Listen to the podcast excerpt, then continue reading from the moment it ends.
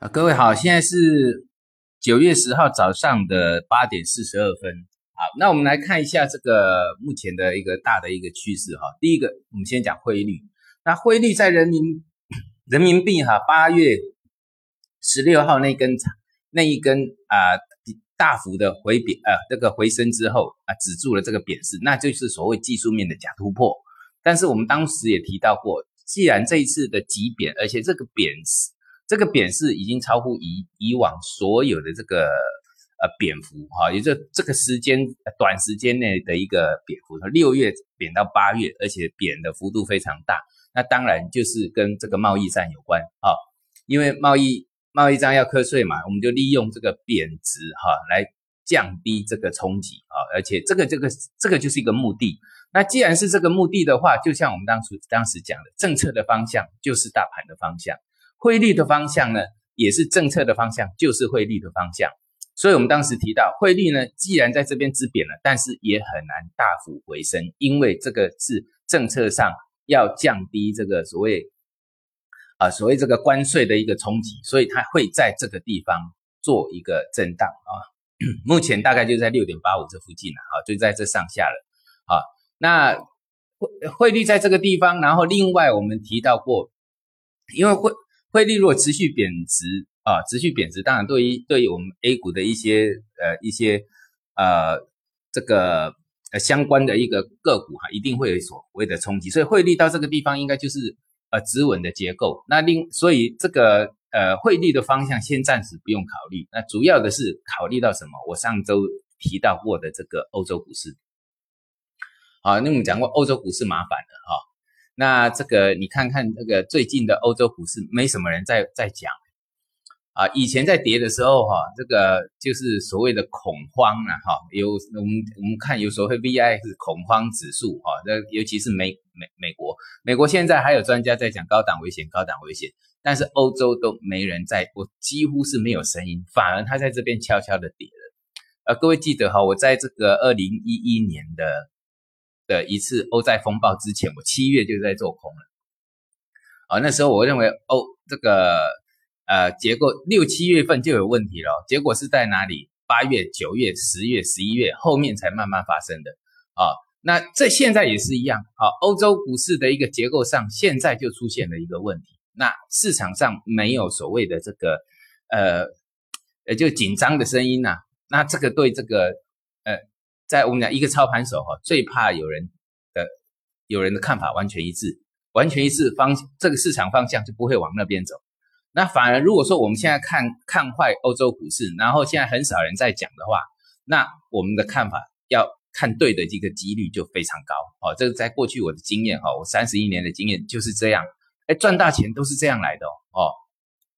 好，那因为有些人有做在。过这做这个国外期货嘛，哦，那这个就是一个一个机会。当然，在我们国内也是有相对上的一个机会了，哦，那这个都是要跟产产品上要有一个呃关联的。那这以后我们再来谈，好，那我们再看看，诶，欧洲股市方面是我们讲到像西班牙这次已经不是说意大利啦，哦，希腊这个比较有问题。你看西班牙啦、葡萄牙啦，还有还有像爱尔兰呐这些，呃，之前。所谓的欧洲五国啊，哦，现在问题都出来，这个整个结构上，尤其是像我们讲的西班牙才刚破线而已，哦，葡萄牙也是破线了，那这个麻烦了，哦，好，那我们再另外看，比如说我们像看亚洲国家啊，亚洲国家也像那个韩国，啊，韩国最近我们有看到一个破底翻，那我之前有讲到我们的这个 A 股也有破底翻啊，不过两个虽然都是破底翻了，但是大大方向的一个。位阶不同啊，那个韩国是在高档破底翻，我们是低档破底翻，所以还有位阶上的区别。但是有一个问题在，就是你像韩国的破底翻啊，它的破底翻的结构到目前的打底好像有两个月，看起来还不错哈。但是你要注意一下哦，啊，在这个呃五月以前，它的头部做了一年。啊，一年，那现在跌也只是在头的下方，而不是跌了一大段之后出现的破底翻，它只是在头的下方，所以规模上差太远，啊，差太远，所以这个破底翻呢，我们估计它失败的破底翻的几率很高。那我有讲过哈，破底翻是一个很好的买点，百分之八十以上你去买都会赚。像韩国啊破底翻，它也会小涨一段。但问题你要知道，那个失败的破底翻就是少于百分之十、百分之二十的这种失败的破底翻，它的下它的一个结果都会很惨的。啊，在我的操作经验上，所以我们在判断上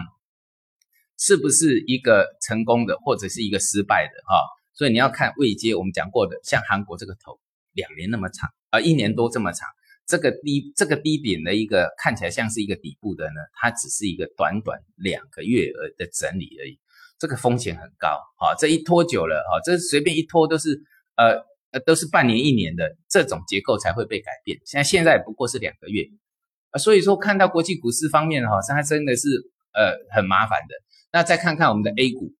啊，A 股我在上个礼拜已已经讲到了，因为上我记得，呃，我在那个媒体上的啊，上周三、周四我们讲到，那是那个破底翻的一个安全期，因为破底翻就会有安全嘛，啊，但是安它会有一个时间性的安全，那我也讲到了，像安安全期哈，在上周四已经拖过去了，已经过了，那安全期过了就表示危险期来了，啊，就是它随时是可以破底的，因为。破底翻之后，这个底会稳。比如说像左天左边有破底翻出，左边有十三天的一个底型，那右边会有相对十三边十三天的底型，那这十三天就是安全的，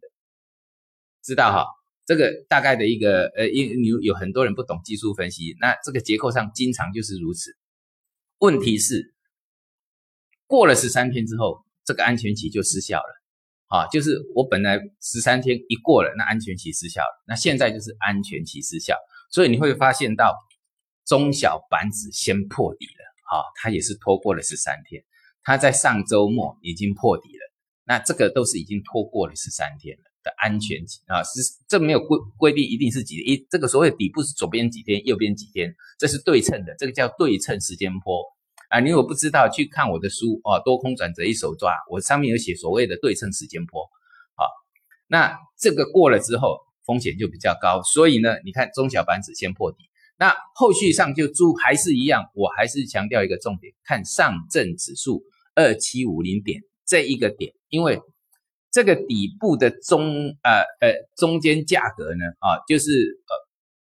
呃，这个整理区域的一个中中位啊，中位了哈，就是大概在三二七五零，所以这个点没有翻回去，把这个底部，也就是说破底翻的底部可能会改成，呃，改变成这个收敛大收敛三角啊，那那那个比较稳定的结构才会出来。所以我们讲到哈，二七五零这个点没有越过去之前，尽量观望啊，尽量观望，就是你要在做效率操作的人，尽量观望。但是还是强调一点哈，你如果说因为现在的结构上都转快，那做长期的所谓价值型投资，你要有拖更长的时间准备这个底，